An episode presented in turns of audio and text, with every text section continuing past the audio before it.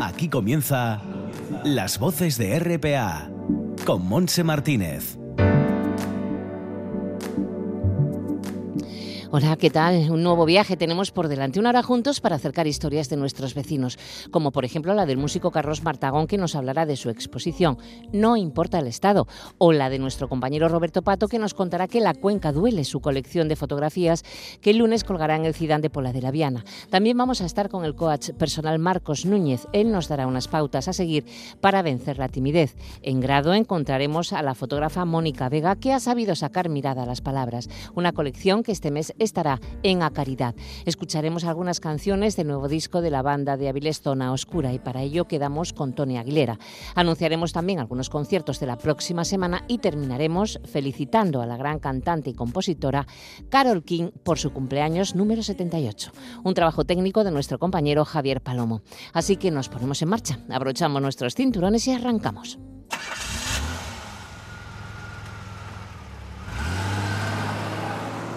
Paseo y vea la función va a comenzar.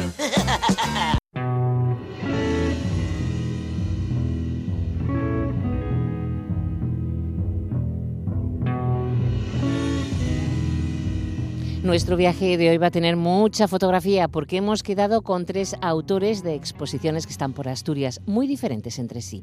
La primera nos lleva a Ciaño, en Langreo, donde el músico Carlos Martagón nos habla de su colección No importa el estado. La muestra consta de 44 imágenes de diferentes formatos, técnicas, estéticas y temática, cuyo único denominador común es que por algún motivo hayan llamado la atención del autor. Y lo primero es conocer el motivo para titularla así. Carlos Martagón. Yo creo que tiene varias lecturas, pero bueno, la mía, por eso está en minúsculas. Me refiero a, sobre todo a que no importa el estado eh, de la imagen eh, que yo tomo para luego hacer la foto o el trabajo posterior.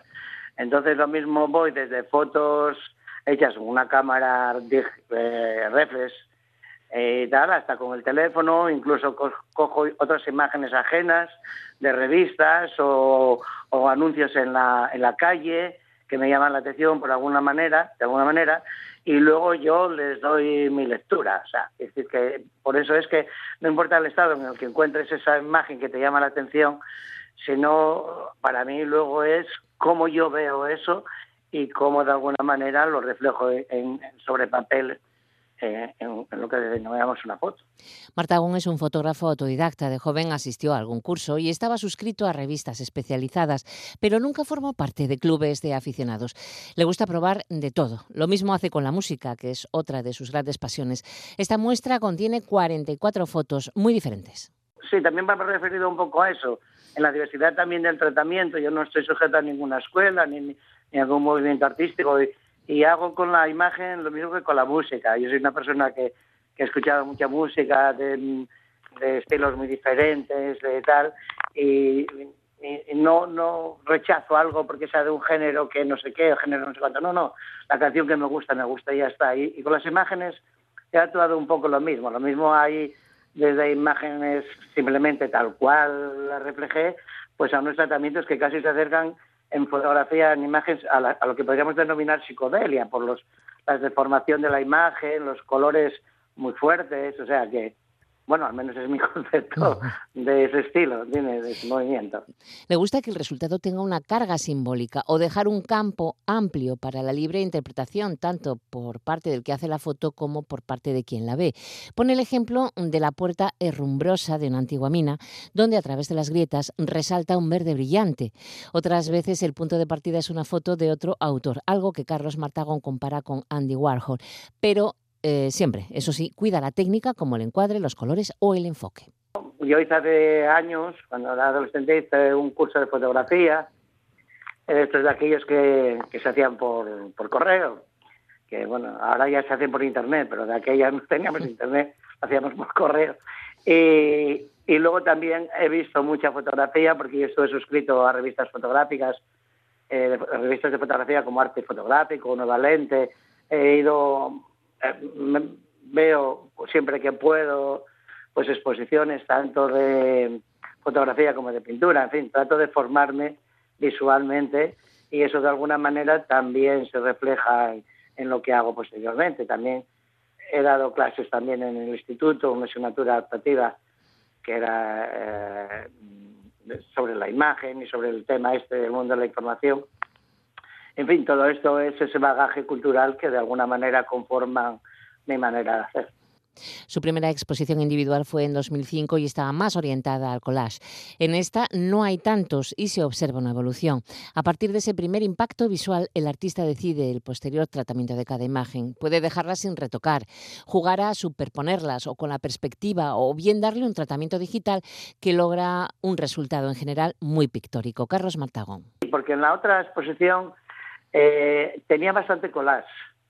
Hay otras cosas que no, otras cosas que siguen eh, mi manera de hacer, mi manera de ver eh, las cosas, pero sí hay, yo creo que sí hay diferencia entre, entre aquella exposición la que ya digo que había mucho collage y esta que es, mm, es, más, solamente hay cuatro o cinco cuadros en los que he utilizado algo de collage.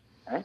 Que además es curioso porque todavía ayer cuando la fui a recoger, eh, con Sergio estaba allí viendo ayudándome a hacerlo, se quedó con una de las fotografías y no se había dado cuenta que realmente había colas ahí, porque son unas imágenes como muy abstractas, ¿no? Masas de colores así muy tipo óxidos y sin embargo no son el original no es un hierro, es, es una especie estos productos que hay aislantes que son químicos y sin embargo su deterioro da unas tonalidades muy cercanas al óxido de los de los metales.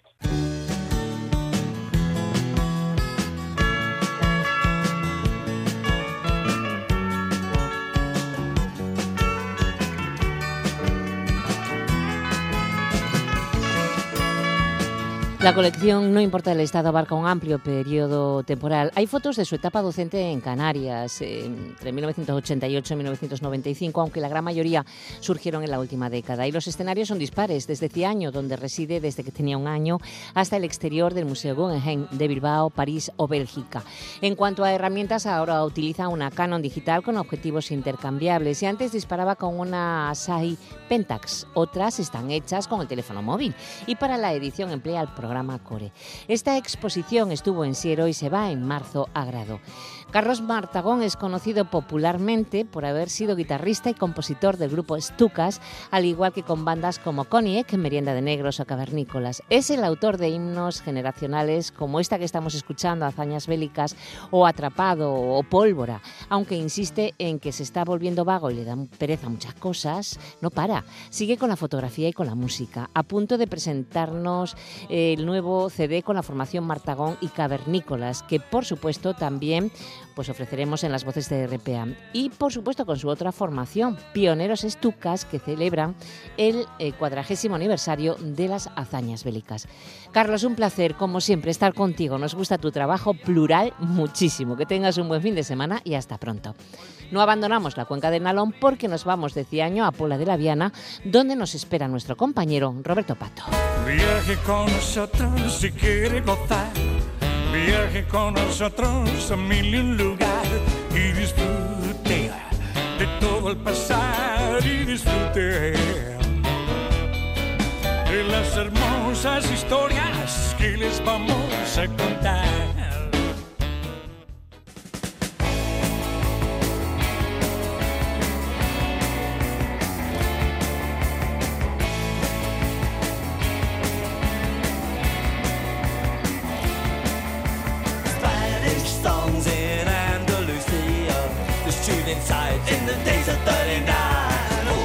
Nos encontramos en Pola de la Viana, donde nos recibe nuestro compañero periodista Roberto Pato.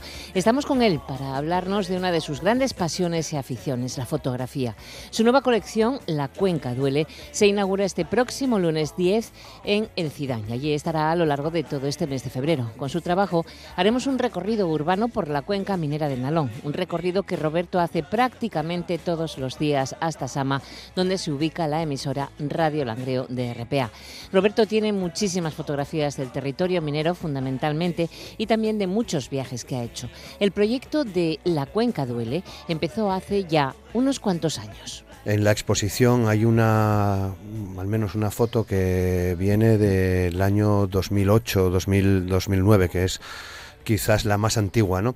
Y viene de una preocupación eh, por el sitio en el que vivo, en el que trabajo, en el que desarrollo mi vida y en el que eh, más fotos hago, eh, prácticamente los fines de semana o muchos de los fines de semana y tiempo libre en algunas tardes y demás, estoy por la cuenca eh, bueno, pues haciendo fotos, ¿no? Y, me preocupa, bueno, pues lo que veo y me hace reflexionar eh, las cosas que, me voy encontrando, ¿no? Entonces, eh, con todo eso en la cabeza llega, llega todo el proceso de transición energética, llegan todas las, decisiones que tienen que ver con finalizar la, explotación de carbón en, las minas y, bueno, pues decido decido trasladar a, mis reflexiones a través de las de estas de estas fotografías ¿no? que son eh, casi todas eh, hay alguna excepción pero casi todas de entornos urbanos de, la cuenca del Nalón también de la del caudal lo que pasa que por no distinguir eh, entre un sitio y en otro mm, mm, hago una cuenca única un recorrido fotográfico por la cuenca del Nalón buscando respuestas a preguntas como ¿dónde estoy? o ¿qué es esto? basadas en las reflexiones que desde niño Roberto Pato ha tenido desde su infancia y ahora esta reflexión la sitúa en un presente, un territorio que lo dio todo a Asturias pero que año tras año la vida fue dejando atrás y casi abandonado. Por eso duele y es triste, pero sus fotos es un intento de mirar hacia adelante, hacia el futuro también y no tirar la toalla. Es la historia de Nalón, pero también del caudal, de Cangas del Narcea, de Degaña y del resto de comarcas mineras españolas que pasan por una reconversión industrial. Creo que habla de lo que somos en el momento presente. Eh, es decir, las fotos, eh, el conjunto de la, de la exposición, eh, yo la sitúo en el presente, en el 2019, 2018, 2019, 2020, en el, en el día de hoy. Yo creo que cualquier persona que no conozca la cuenca, pero que, sepa de nuestra historia reivindicativa a lo largo de, tantos años en relación a, la mina y, al movimiento al movimiento obrero, en fin, a lo que a lo que somos y de lo que yo estoy muy orgulloso, yo creo que al menos, mm, o quiero pensar que al menos haría una pregunta, ¿no? Eh, ¿Dónde estoy? ¿Qué, ¿Qué, es esto, no? Eh, porque el presente, cualquiera que recorra hoy el entramado urbano de, de, las cuencas, pues se va a encontrar con una imagen muy similar, sea, sea en el Nalón, sea en el Caudal, sea en Cangas del Narcea, en Degaña, pero sea en Villablino, sea en Puerto Llano, sea en alguna zona de Teruel, yo creo que, que nos une, ¿no? Y el presente mm, creo que es el mejor punto de partida para revertir una situación que, bueno, cuando menos me parece complicada. Las fotografías muestran la realidad de las cuencas mineras, escuelas de negocios, una tienda que nació como moda e ilusión o un bazar chino llamado Fortuna, todos están cerrados, muertos, desaparecidos. Nos hacen recapacitar para que renazca el positivismo y se luche por que no siga siendo así. Una manera de gritar hasta aquí llegamos. Roberto agita nuestros corazones para llenarlos de positivismo. Eh, lo que planteo y así sucedió en aquellos sitios en los que estuvo la exposición y que hubo algún acto de presentación y que pude charlar con gente de un sitio y de otro, eh, mm, esto es un punto de partida. Eh, es, decir, e, es nuestro presente, mm, vemos lo que tenemos delante de los ojos y, la pregunta es si lo queremos cambiar para, evidentemente, para mejorar. Es decir, que yo, yo siempre creo y, me conoces desde hace muchos años en que, en que aquí, que pasamos por situaciones muy, muy complicadas en, en las cuencas mineras y, en Asturias, siempre subimos, eh, supimos mm, eh, eh, enfocar el futuro, ¿no? Para, para mejorarlo. Yo, para mí, este, mi, mi, propuesta pasa por eso, ¿no? Mm, esto es lo que hay, porque eh, esas fotos son reales, es decir, es el, día a día, las puede ver cualquiera, incluso cualquiera que viva aquí va a reconocer esos sitios, ¿no? Bueno, pues queremos cambiar esos escaparates eh, con el se vende, mm, yo creo que sí, pues ese sería mi punto de partida, ahí comenzaría eh, mi propuesta positiva, ¿no? Pues, pues hagámoslo y hagámoslo todos, ¿no? Todos juntos. En definitiva, son fotos de primeros planos donde Roberto no abre el objetivo porque va al detalle que es la clave de la historia. Y aunque pensemos que el blanco y negro en las fotos encajaría más para un territorio como la cuenca del Nalón, estas fotos son en colores, pero unos colores que dicen mucho más, que profundizan, que te sacuden y que la misma historia los produce. La verdad que tuve un pequeño debate interior en cómo presentar estas fotos, ¿no? Porque eh, el blanco y negro que me gusta mucho y que me parece que da mucha fuerza a, las fotografías en general. Eh, creo que, en este caso, en estas fotos que presento en la Cuenca Duele, le daría, mm, desde mi punto de vista, un excesivo dramatismo. Y yo quería ser lo más... Eh, reflejar la realidad lo mejor posible. Entonces, em, eh, decidí eh, trabajar en color, trabajar con, el color, con los colores de, con los colores de la cuenca. ¿no? Coincide que eh, muchos días son grises, que es un color fascinante para la fotografía, esa, amplísima gama de grises, pero muchos días en la cuenca también son gris. también tienen ese gris plomizo que yo creo que, nos caracteriza un poco. Y de ahí tratar de encontrar algunos colores que hay muchos. Eh, la cuenca tiene muchos colores. Hay algunas fotos en particular que, que cuando las vi colgadas mm, pensé, pues, pues qué bien este azul, ¿no? Eh, eh, y, estaba ahí casi, a veces ni, ni lo veía, ¿no? Ni, ni, me daba cuenta, ¿no? Pero una vez que decido que, mm, cómo plantear la exposición, mm, voy a utilizar las fotos en, en color porque realzan, creo que realzan muchas cosas, ¿no? Con eso y con otro detalle, es decir, que no eh, no abro el foco. Mm, es decir, no, no utilizo una especie de gran angular o un objetivo, un objetivo que, que, abra mucho campo, voy más al detalle. Eh, acerco o trato de acercar, otra, otra cosa es lo que opine la gente, ¿no? y que, quienes lo vean, pero eh, mi intención está en, acercar esos colores, esas imágenes y ponerlas en primer plano. ¿no? Son fotos de, de primeros planos.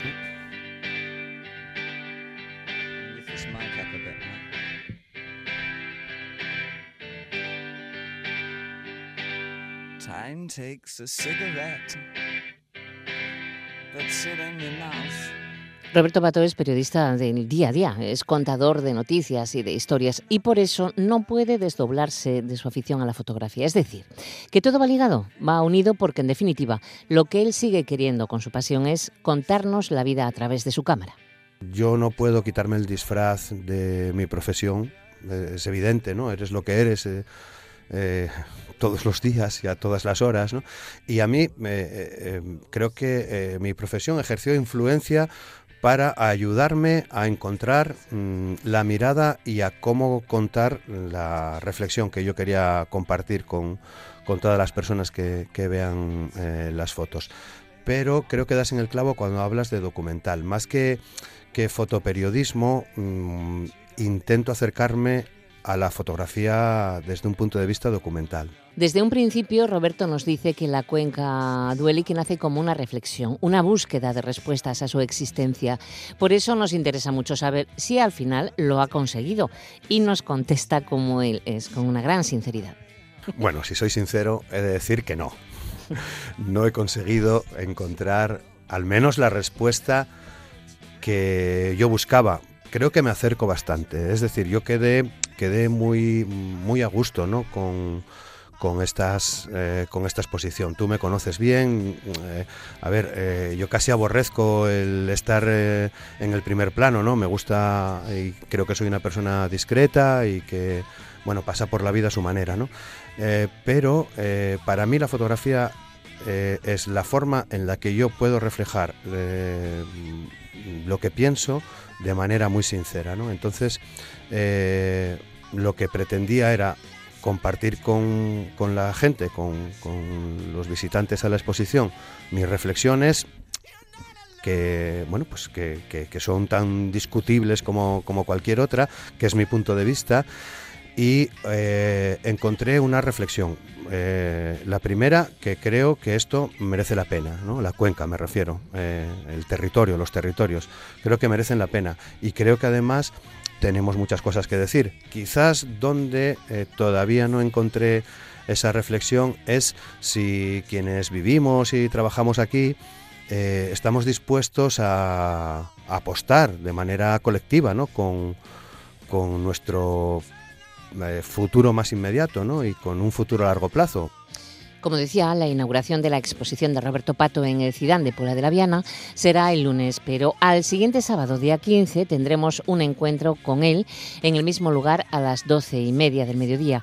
Nos adelanta que llevará otra colección de fotos que hizo en el año 2011 y que la titula El síndrome de Estocolmo, donde, por ejemplo, el humor o la sorna de la cuenca se ve patente en muchas pintadas. El próximo sábado, día 15, si no me equivoco, vamos a hacer una presentación, la, la exposición se abre en los próximos días, pero mm, vamos a hacer una presentación y voy a llevar eh, una recopilación que tengo de, creo que son 100, ciento y pico eh, fotos de las cuencas también.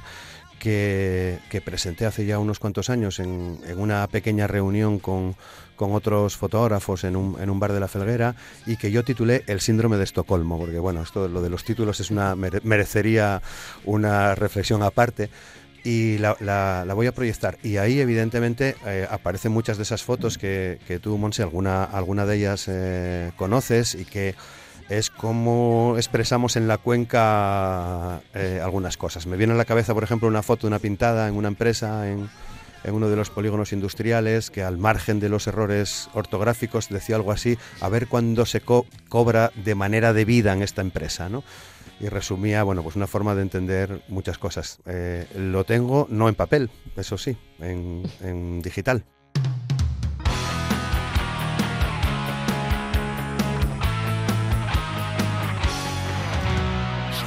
Que murió dos veces y las dos morí por ti. Solo das agua al ahogado, tus misterios son así. La Cuenca Duele, colección de fotografías del periodista de Radio Langreo Roberto Pato desde el lunes en el Cidán de Pola de la Viana. Y no olvides que puedes estar con él el próximo sábado al mediodía. Será un encuentro donde entenderás mejor no solamente el paisaje minero, sino también el paisanaje. Y te aseguro que no te dejará indiferente. Como dice su blog, dejaremos de estar fartucos de mirar sin ver. Muchas gracias, Roberto. Ha sido un placer volver a compartir micro contigo. Y no pares, ya sabes, tú sigue captando esos amaneceres o atardeceres, esos paisajes aquí o allá y esos detalles que hacen que tu fotografía nos cuente mil y una historias llenas de reflexiones donde encontraremos o no las respuestas. ¿Quién sabe? Que tengas un buen fin de semana. Quienes no paramos somos nosotros. Vamos ahora a intentar superar la timidez.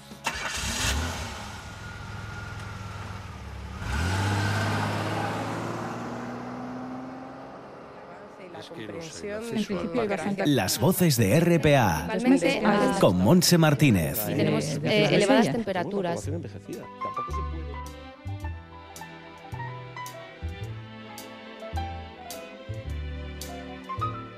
More than the greatest love the world Hoy hablamos de la timidez porque, aunque no te lo creas, es un tema de todos, ya que una mayoría de las personas, en menor o mayor grado, o somos tímidas o nos tenemos que relacionar con ellas. No deja de ser un problema y por eso hemos quedado con el coach personal, formador y escritor Marcos Núñez, ya que ha sacado un tercer libro que contiene un método muy eficaz que él ha creado para gestionar y superar la timidez en el día a día. Se trata de un buen camino para superarla, para abrir las puertas de tantos tímidos que lo están pasando mal y no saben cómo gestionar esta situación. Eh, podemos comenzar diciendo que en un menor o mayor grado en distintas situaciones o contextos la mayoría de las personas experimentan timidez y quien no la expresa se tiene que relacionar con personas tímidas, así que la timidez es un tema de todos. Son diferentes las situaciones de timidez. Hay personas tímidas en todo que consideramos introvertidas. Hay otras que no sienten timidez en algunas situaciones, pero en otras sí. Hay inseguridades y hay que analizar los cambios y comportamientos para trabajar en ello. Está claro que, como dice Marcos, tenemos que elevar nuestra autoestima y queremos más. Sí, pero a veces hay que hacer un trabajo de creencias, un trabajo profundo para, para consolidar esos, esos cambios, esos hábitos eh, mediante la repetición. Porque cuando hablamos de timidez tenemos que hablar de aceptación, de conocernos mejor, de autoestima, de optimismo, de estrategias y herramientas para pasar a la acción, que estas que podemos aplicar para gestionar la timidez y mejorar las relaciones con los demás, las podemos aplicar en nuestros objetivos del día a día. Y lo que se trata es de ir dando pasos en nuestro ritmo y a nuestra medida y de ir gestionando la timidez, esas qué acción podemos hacer en el día de hoy. Pero, ¿por qué somos tímidos? Marcos nos dice que hay muchos factores como el miedo, la genética e incluso determinadas formas o maneras de educación recibida. La timidez suele tener origen en miedos, guarda relación también con la autoestima, también hay un componente genético, luego también un componente educacional porque si eh, frases como este niño con la de amigos que tenía yo a quien pueda parecerse o exigir demasiado esa autoexigencia puede hacer que la persona se retraiga más. También puede ser que la persona no haya experimentado timidez y que haya algún acontecimiento traumático que le haya que le haga encerrarse más. En la primera parte del libro además de mi historia personal que es como comparto como, como lo comienzo, porque yo en mi infancia y en la adolescencia pues he sido una persona muy tímida, también eh, comparto conceptos fundamentales sobre la timidez, como características, comportamientos, causas, relación con, con la autoestima, que tiene su origen en miedos, que se puede ser extrovertido y tímido, la diferencia entre introvertido y tímido que suelen ir asociados y esto está haciendo que lectores me compartan que les está aportando conciencia de aspectos suyos que denotan timidez. Porque de la misma forma que nos cuesta contestar a preguntas como qué es lo que queremos, qué se nos da bien hacer, tiene sentido pensar que tengamos aspectos nuestros que no nos hagan expresarnos tal y como somos, que no nos hagan desarrollar nuestros talentos y que no seamos conscientes de los mismos. Así que pudiera ser que seas más tímido de lo que piensas.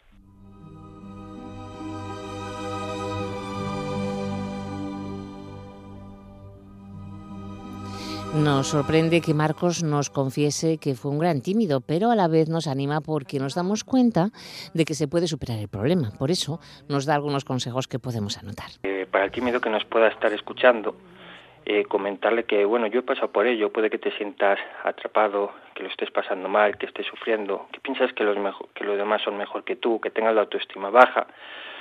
Eh, lo que tienes que distinguir que todo lo que te está sucediendo no tiene nada que ver con tu valía, las personas tímidas tienen una introspección, una observación, una mirada hacia adentro, que les permite albergar en su interior muchas cualidades y muchos talentos. Entonces lo único que sucede es que no sabes cómo hacerlo. Y fíjate qué importante es distinguir eso, que no tiene nada que ver con tu valía, sino que no sabes cómo hacerlo. Y el cómo hacerlo lo comparto en mi libro Los seis peldaños, el camino para superar la timidez, publicado por Ediciones Atlantis, y también lo trabajo de forma personalizada, haciendo un trabajo de creencias en los procesos que realizo individuales, de forma presencial en Valladolid, pero también a través de videoconferencia, con muy buenos resultados en ambos casos, ya que utilizo las mismas herramientas y esta videoconferencia permite el acercamiento a ese profesional que no vive en nuestra misma ciudad. Como cada caso de timidez es diferente, es mejor consultar con Marcos bien a través de su web o bien a través de su email marcos.nunez.outlook.es, aunque eh, mejor lo escuchamos. Eh, se puede contactar conmigo a través de mi web www.coach marcosnunez.com, quien quiera profundizar en este tema, quien quiera eh, comentarme su situación personal. Y luego pues sí que suelo ir un par de veces al año a Gijón, que guarda relación con eso de darnos tiempo para nosotros mismos, me encanta darme esos paseos por la orilla del mar. Y, y se trata de que, de que nosotros gestionemos la timidez pero que llevemos las relaciones a nuestro ritmo y a nuestra medida, porque está muy de moda pues que hay que relacionarse. Esa persona excesivamente extrovertida, pero también hay personas introvertidas que necesitan ese espacio para ellas mismas y entonces lo que se trata es de que demos pasos para atrevernos a ser nosotros mismos, porque un día que se va es un día que no vuelve, pero que las relaciones sociales las llevemos a nuestro ritmo y a nuestra medida.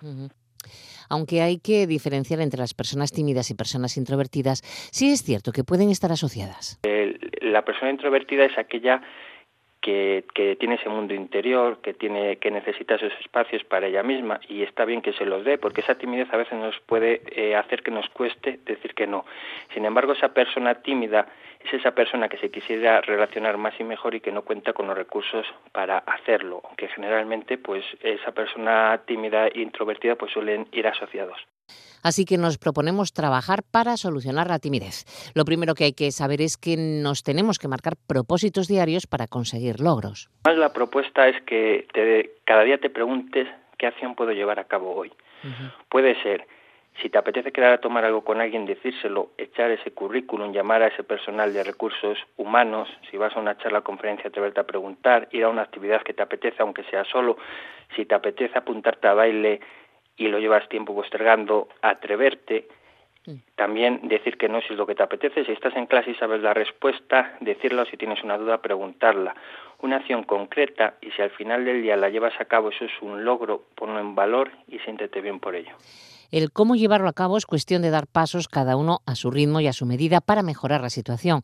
Marcos comparte su experiencia en el libro y lo trabaja de forma personalizada, haciendo un traje a medida en los procesos de crecimiento y desarrollo personal que realiza de forma presencial, pero también online.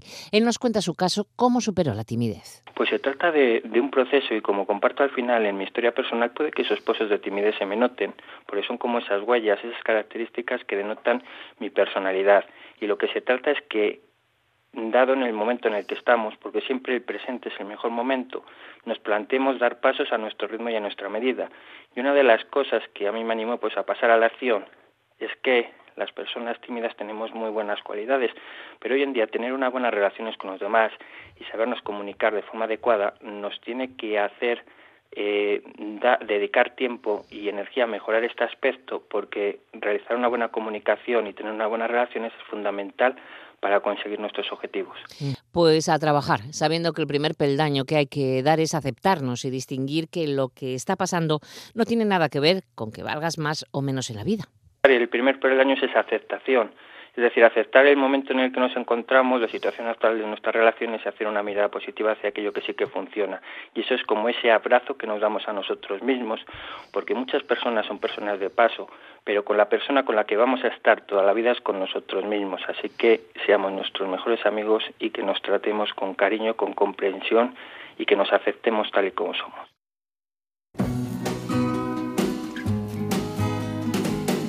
Don't know much about history. Don't know much biology. Así que ya se acabó el pasarlo mal por culpa de la timidez. Hay que mejorar esa situación y se puede con la ayuda de Marcos Núñez. Hay muchas cualidades y talentos dentro de una persona, así que hay que eh, sacarlos fuera. El libro de Marcos se titula Los seis peldaños, el camino para superar la timidez. Muchísimas gracias Marcos por todos estos consejos. Te deseamos un buen fin de semana también. Ahora nos abrochamos los cinturones porque nos ponemos en ruta. Hemos quedado en la Casa de la Cultura de Grado con una gran artista asturiana, Mónica Vega, con quien vamos a tomar nuestro aperitivo de hoy.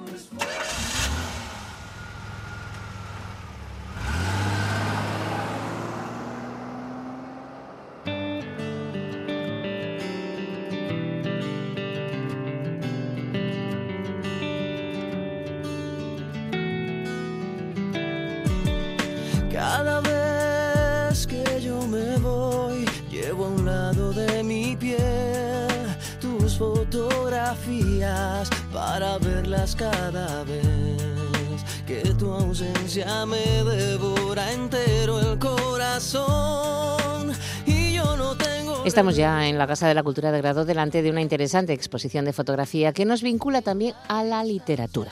Y es lo que vamos a contar a continuación, ya que estamos con su autora Mónica Vega. La colección se titula La mirada de las palabras, que comenzó como proyecto fotográfico hace unos años al apuntarse Mónica a un club de lectura en la biblioteca de su barrio en Oviedo. Eh, esto empieza pues hace unos 6, 7 años que empecé en un club de lectura, en el club de lectura de la Biblioteca Municipal de mi barrio, aquí en Oviedo. Y bueno, nada, eh, a mí ya me gustaba la fotografía de antes y bueno, lo que más me gusta es hacer retratos, ¿no? Entonces, bueno, mezclé un poquitín eh, lo que son las dos, mis dos aficiones, ¿no? Que es leer y, y, hacer retratos. en este club de lectura pues hacía muchas actividades con escritores y empecé a llevar la cámara para, bueno, cada vez que teníamos un encuentro, una presentación, hacer pequeños reportajes eh, para mí sin, sin, ninguna otra pretensión. Y bueno, llegó un momento que, que me di cuenta que tenía una pequeña colección ¿no? de, de, retratos de escritores. Entonces, bueno, ya a partir de ahí pues empecé a darle un poco de forma, a tomármelo un poco más en serio y bueno, poco a poco fue creciendo. En este momento, Mónica se encuentra embalando su obra porque ha terminado el tiempo de exposición en grado. Se va a otra sala, en este caso en Acaridad. En la exposición de Mónica Vega encontramos 30 retratos de 30 escritores asturianos, nacionales e internacionales, hechos desde el respeto y la admiración que a la autora le produce su profesión cambia un poco, ¿no? A través del tiempo sí que es verdad que al principio pues eh, son hay un poco de todo, ¿no? En, en, la exposición hay retratos que son robados en esos encuentros, luego hay otros que son posados, pero también en encuentros hasta pues lo último que fui haciendo ya pues eh, de quedar con el escritor a tomar un café y buscar un sitio en el que él estuviese cómodo, que significase algo para él, o simplemente también eh, relacionar, poder relacionar alguno de los libros que yo he leído del escritor pues con la fotografía. Mm. Han sido más de cinco años en los que Mónica ha disfrutado no solamente leyendo los libros de los autores, sino también investigando para intentar captar con su cámara sus movimientos, sus expresiones y sobre todo sus miradas. En esas lecturas hay poesía, novelas policíacas, ensayos, un poco de todo. Yo creo que eh, yo procuro leer un poco de todo, ¿no? Ah, eh, sí que es verdad que los escritores hay un poco de todo, hay de, pues de novela de un poco policíaca o de, eh, de poesía también, hay varios autores de poesía, entonces, bueno, yo creo que al final cuando vas conociéndolos, leyendo eh, sus libros, pues al final, sin querer, yo creo que algo sacas, ¿no? Algo se ve ahí reflejado. Y luego, pues eh, también puede ser, hay alguna de las fotografías que está relacionada eh, explícitamente con, con uno de sus libros, ¿no? Que bueno, eso para mí también, pues me hace especial ilusión también.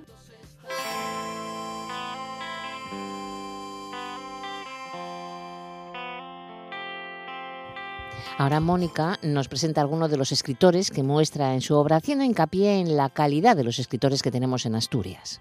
Eh, la mayoría de ellos son escritores asturianos, eh, que bueno, también a mí me interesa más, ¿no? De, enseñar un poco lo que se mueve aquí en Asturias, ¿no? Que estamos muy acostumbrados a siempre a leer cosas de fuera, bueno, de fuera digo, de fuera de Asturias, ¿eh? a nivel nacional, de escritores que hacen mucha publicidad y no nos damos cuenta de, y aquí que aquí tenemos grandes escritores, ¿no? que tienen libros muy interesantes. Luego hay alguno a nivel nacional, incluso internacional, como Richard Ford, que fue premio Princesa de Letras en el 2016 y que, bueno, la Fundación en este caso siempre nos da la oportunidad de conocerlo en un encuentro, ¿no? a, las, a los clubes de lectura de las bibliotecas. Entonces, bueno, la mayoría son asturianos y claro, es verdad que yo, por ejemplo, si viene un escritor de fuera, pues si tengo oportunidad de, hacerle una fotografía, pues, pues también la aprovecho, ¿no? Pero lo que más me interesa es de, los escritores que se mueven aquí, que hay muchísimos y con mucha calidad y bueno. ¿Y estos son algunos de los asturianos? Pues de los asturianos está Leticia Sánchez Ruiz, está también eh, Fernando Fonseca, Aurelio González Obies, eh, hay Olga Rico, eh, Sandra Sánchez, eh, hay un poco de todo. A Mónica le gusta el blanco y negro y por este motivo encontramos esta técnica en la mirada de las palabras. Es fotografía digital y bueno, los retratos están en, blanco y negro que bueno, nada, eso, no, no eh, los retratos, bueno, yo normalmente disparo eh, bueno en color y luego con el fotosolo cambio en blanco y negro y, nada, eso, nada más. No, no uso analógico, ¿no? Que yo me parece que es muy complicado eh, tirar en analógico. Una exposición que este mes de febrero se podrá ver en la zona occidental de Asturias, concretamente en Acaridad. Muchísimas gracias por estar con nosotros, Mónica, y tomar ese aperitivo. Y te deseamos un buen fin de semana. Nos vamos a Vido porque hemos quedado con otro artista, en este caso musical. Se trata de Antonio Aguilera, del grupo de Áviles Zona Oscura.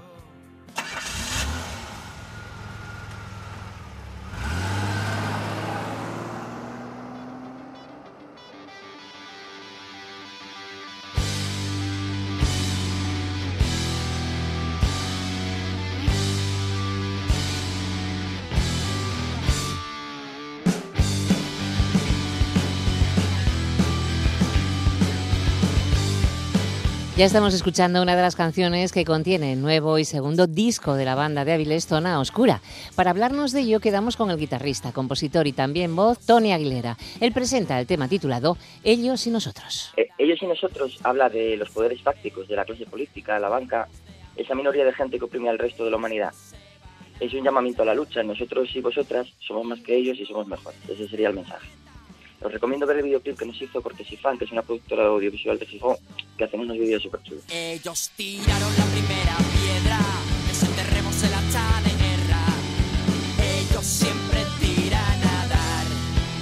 Después de siete años y nuevo trabajo musical grabado, Zona Oscura está de estreno con un nuevo CD titulado Hacia el otro lado, que presentaron oficialmente a la sociedad asturiana el pasado 9 de noviembre en la Fundación de Música Moderna de Avilés. Un álbum que representa la vuelta a los orígenes tanto del rock como de componentes. Esta banda nació tímidamente en 1999. Al principio tocaban pocas veces y no fue hasta el año 2010 cuando ya parece que se lo tomaron en serio. La, la versión de verdad es que empezamos pues en año 99, que éramos unos críos, era yo con otra gente. Pero en realidad, pues no hicimos mucho. Los primeros 10 años, pues bueno, tocabas muy pocas veces, paramos dos o tres años por el medio. Entonces para mí empezar, empezar, empieza en 2010.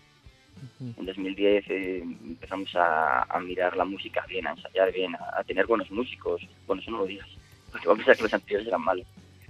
Pero bueno, quiero decir que en 2010 nos hicimos un poco más profesionales ¿no? y, y empezamos a preparar lo que era un disco con las mejores canciones que habíamos hecho. Zona Oscura son cuatro componentes. Están Cristian a la batería, Uga al bajo, Guilla a la guitarra y Tony a la otra guitarra, voz y composiciones.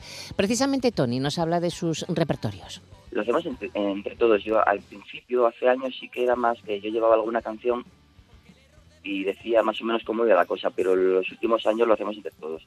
Quizás yo haga más letras, pero la música es, es de todos, vamos, sin ellos sería imposible que quedase tan bien. Hacia el lado contrario, el segundo disco de Zona Oscura contiene 10 canciones. Se trata de 10 cortes combativos e incendiarios, como ellos definen, acorde con los tiempos que viven. Son de la generación que creció entre los 80 y 90, siempre con ese mensaje de que si te esfuerzas, triunfarás, pero han comprobado que no sirvió de nada. Tienen trabajo mal remunerado, es decir, muchas horas y poco dinero, pero sobreviven con su pasión musical. Tony nos resume el resto del disco. Primera ya la conocemos. La segunda es totalmente diferente. La segunda es un poco más macarra. Es hablaba de bueno de cuando sales a, a dar una vuelta y te encuentras con un amigo y te lía. Y te lía y te tiras toda la tarde en un bar. Y claro, igual la gente dice, claro, es que la vida está muy mal, pobre, tiene que olvidar. Y, y la canción viene a decir, no, no, si no pasa nada. O sea, no estoy intentando olvidar mis penas, estoy tomando algo porque me encontré con un amigo y no lo puedo evitar. Es súper mundana. Eh, luego tiene otra segunda parte que habla un poco de la situación de, de, los músicos, de ir a tocar a bares, de que no te traten bien, de que llegues al local donde tienes que actuar y, y no hayan abierto todavía. Bueno, como era así de música y de, y de beber y de, y de, fiesta, llamamos para que cantara con nosotros Chiri, que era el que cantaba en Madera Rock, que es una banda mítica de Avilés, que estuvo entre el 94 y entre el 2004 tocando, y ahí se vino Chiri a cantar y lo hizo maravillosamente bien. Su primer disco contenía otro tipo de mensajes. Este es mucho más reivindicativo. Tiene duras críticas al capitalismo, a la obsolescencia programada, al adormecimiento de las masas y otros grandes males de nuestra sociedad. Hay un tema que se titula Silencio en la cárcel, que está basado en la historia del bisabuelo de Uga. Silencio en la cárcel es un tesoro. La letra la escribió el bisabuelo de Uga, nuestro bajista, en 1938, en la cárcel La Modelo de Oviedo, meses antes de ser fusilado por el franquismo habla de cómo se las sacas de presos, siendo uno de ellos. En esos años era popular el tango Silencio de Gardel y Lepera. Ya en la Revolución de Octubre del 34 se cantaban versos sobre la lucha obrera con la música de Gardel. Entonces creemos que Ramiro, que así se llamaba el bisabuelo de Ua, debió conocer ese tango o al menos alguna de esas versiones revolucionarias. No obstante, cuando musicamos su letra desconocíamos todos estos datos, por lo que no nos condicionó para nada y yo creo que fue mejor así.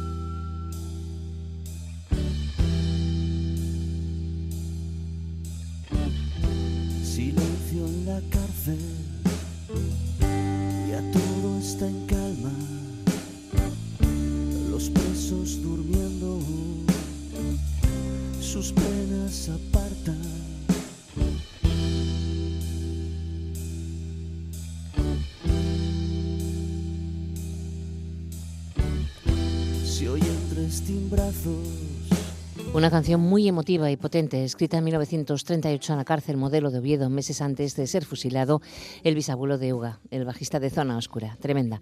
Por cierto, también la banda cuenta con la colaboración de la cantante de Filanda, Ana, a la que llamaron porque la canción le encajaba perfectamente a su voz. Al grupo le gusta contar con colaboradores que van surgiendo y que comparten escenario. Por ejemplo, han estado con ellos Barón Rojo, Miguel Costas, ex Siniestro Total, Desacato, Dishebra, Fede Ratas, Sin Propina o John Coglan, de, eh, uno de los componentes que fuera de Status Quo. Hay una cosa, que solo una vez llamamos a una persona porque pensamos que tenía que salir, que fue Maxi de Fede Ratas en el primer disco. Normalmente si llamamos a alguien es como lo que te conté de los berrones, lo pide la canción. Estamos ahí y decimos, jolín, es que esto tiene que cantarlo esta gente, ¿no? Nos pasó lo mismo con Chiri, eh, como te contaba antes, y en el primer disco nos pasó lo mismo con Shune de, de Disebra. Es era, es que la canción parece hecha para ellos. Tampoco es una cosa de que tenga que salir gente, porque si yo a mí mis amigos me preguntan, ¿y en el tercer disco qué colaboraciones habrá? Pues de momento ninguna. Pues ya se verá cuando llegue el momento. Y como nos acercamos al final, Zona Oscura nos regala otra de las canciones del nuevo álbum Hacia el lado contrario. Antonio Otoni Aguilera nos presenta la titulada Calla O. Nos despedimos con Calla O, que es una canción que critica en tono jocoso la situación de los asturianos de, mi generación, de la nuestra, de la, gente de la banda, que somos los que crecimos en los 80 y los 90, que nos dijeron que nos esforzáramos, que estudiáramos mucho, que fuéramos los mejores, que de mayores conseguiríamos lo que nos propusiéramos. Pero crecimos y no fue así. Tuvimos trabajos precarios, o estuvimos en el paro, o fuimos explotados, o lo somos. Muchos de los que no se prepararon en nuestro tiempo ni se esforzaron tienen ahora, en cambio, cargos importantes, mientras nosotros, como dice la canción, estamos para prejubilarnos ya en sin trabajar. Cuando la estábamos componiendo, esta de Callao, nos dimos cuenta de que sonaba mucho al estilo de los berrones. Tanto, tanto sonaba que intentamos que sonara más aún a ellos. Somos seguidores desde pequeños, como, bueno, como todo asturiano amante del rock que se precie. Les escribimos y vinieron a cantar en el disco, sin conocernos de nada, vinieron al local, fue genial. Además no se quedó de la cosa, en el concierto de presentación del disco aparecieron los berrones por sorpresa y se subieron a cantar Callao y dos canciones de las suyas propias. Y nunca, no sé, nunca nos cansaremos de darle las gracias, son, son los mejores.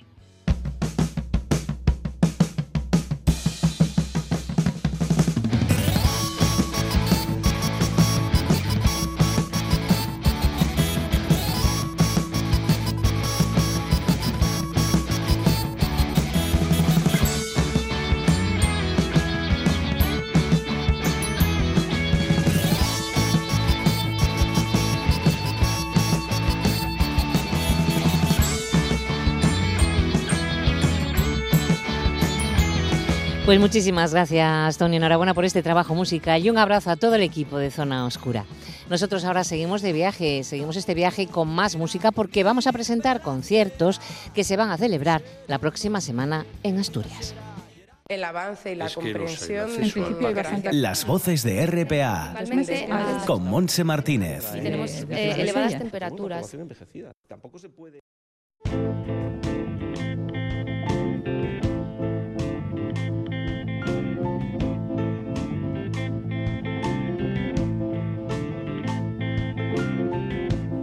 Al llegar al puerto, subes por el barrio pescador. Comenzamos con Nacho Vegas que abre los nuevos conciertos directos Vibra Mau en la sala Acapulco de Gijón el jueves 13 a las 9 de la noche. El precio de la entrada, pues sobre 14 euros. Seguirá el viernes 14 el concierto de Shinova, la banda vizcaína, que ya tiene agotadas las entradas hace semanas.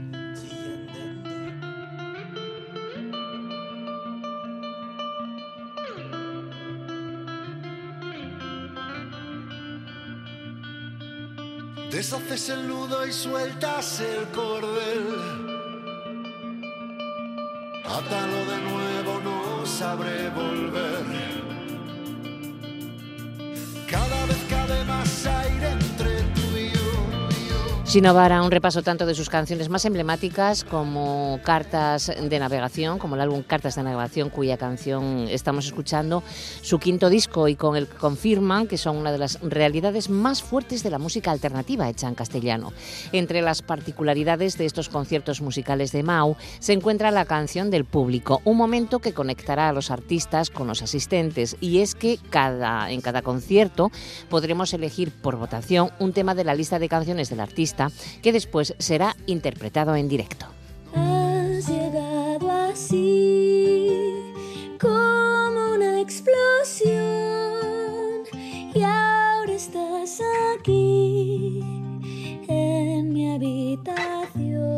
Otra de las sorpresas musicales de la semana que viene será el concierto de Zahara, el viernes también, en la Laboral Ciudad de la Cultura de Gijón. La entrada entre 20 y 22 euros.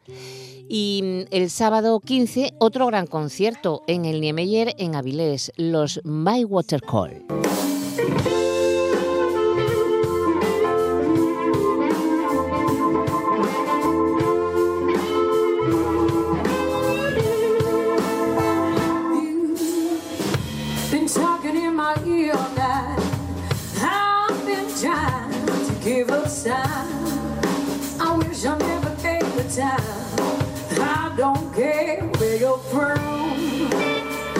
Los Byte, un Water Call, formados en Canadá, nos ofrecerán Southern Soul, Gospel y Blues con la poderosa y enérgica voz que escuchamos, la de Megan Parnell, y la sugerente guitarra de Dave Barnes. Tienen influencias de artistas como los Allman Brothers, Van, Aretha Franklin, Otis Redding o The Band, por poner algún ejemplo. La banda apareció en 2018 con un despliegue impresionante de siete músicos. Bueno, pues vamos eh, a deciros que es a las 12 del mediodía, es un concierto sesión Bermú a las 12 del mediodía en el Niemeyer en Avilés. La entrada anticipada 15 euros, en taquilla 18.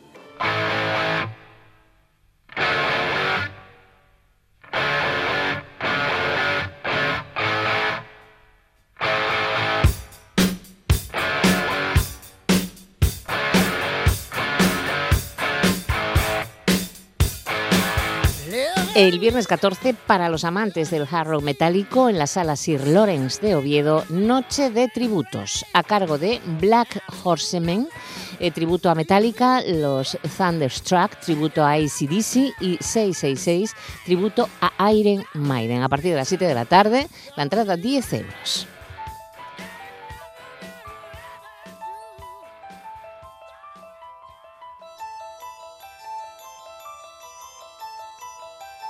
Y otro concierto el viernes es el tributo a Michael Finn con los Tubular Tribute en la Sala Tribeca de Oviedo a las nueve y media de la noche. También el viernes 14 de febrero eh, y también en Oviedo, concierto de Yana Beat con su música beatbox electrónica. Será en eh, la Sala Thunder Beach Club, como decimos, de Oviedo, a las 9 de la noche y cuesta 10 euros. También tendremos el sábado 15 el hip hop de Juancho Marqués en la sala Albeni de Gijón a las 8 de la tarde por 16 euros y medio.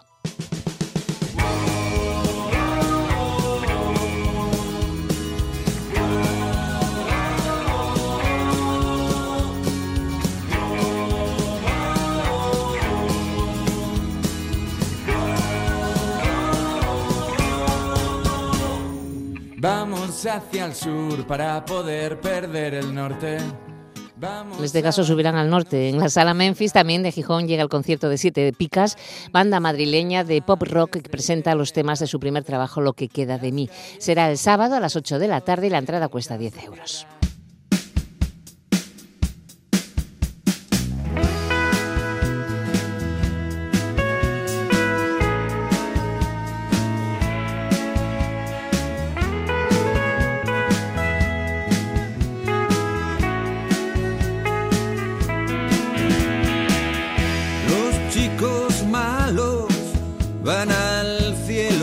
Ahora anunciamos el concierto del asturiano Urrechu Meana en el Manglar de Oviedo el próximo sábado también. Será a las 8 de la tarde. Presentará su nuevo disco El vértigo de los pájaros. El CD recoge diferentes ambientes sonoros, desde el pop rock de guitarras afiladas hasta el más sugestivo sonido de la bosa cantada en portugués junto al cantante brasileño Baudi Cavalcanti, que ya lo consideramos asturiano.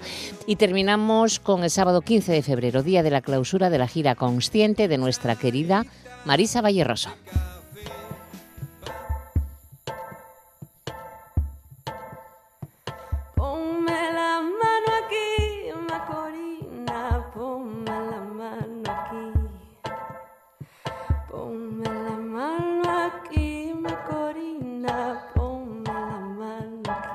Entradas a 25 euros. Será el sábado que viene a las 8 de la tarde en el Teatro Palacio Valdés de Áviles. La cantante de La Felguera, comprometida con la canción asturiana que no abandona, abre nuevas puertas que la han llevado con éxito por toda la geografía española.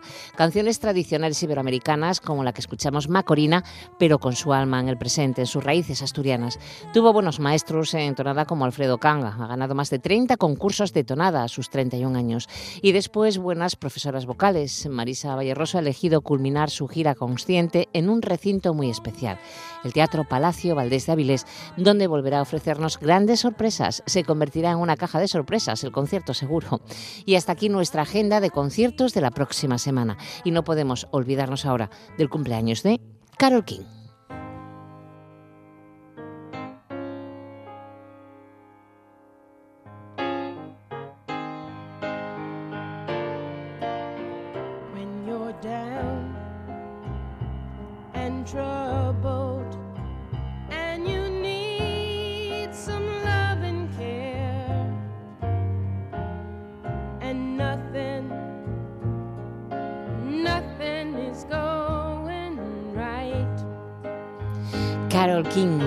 Cumple 78 años. Su época de mayor actividad como compositora fue en los 60 y como cantante fue durante los 70. Si bien tanto antes como después ha tenido considerable aceptación como compositora. Como cantante ha realizado 25 álbumes en solitario, siendo su álbum Tapes Try, el más exitoso de su carrera al encabezar la lista de álbumes de Estados Unidos durante 15 semanas en 1971 y permanecer en las listas durante más de seis años. Además, Tapes Try mantuvo el récord de álbum interpretado por una solista como número uno durante más tiempo, solo superado por Whitney Houston con el guardaespaldas y por Adele.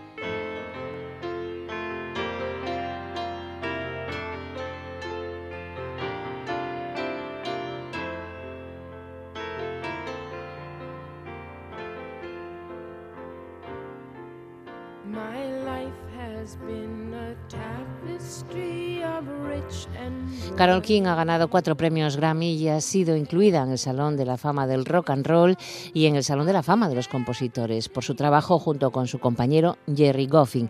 Con Goffin, Carol King escribió más de dos docenas de éxitos para numerosos artistas durante los años 60, muchos de los cuales se han convertido en estándares.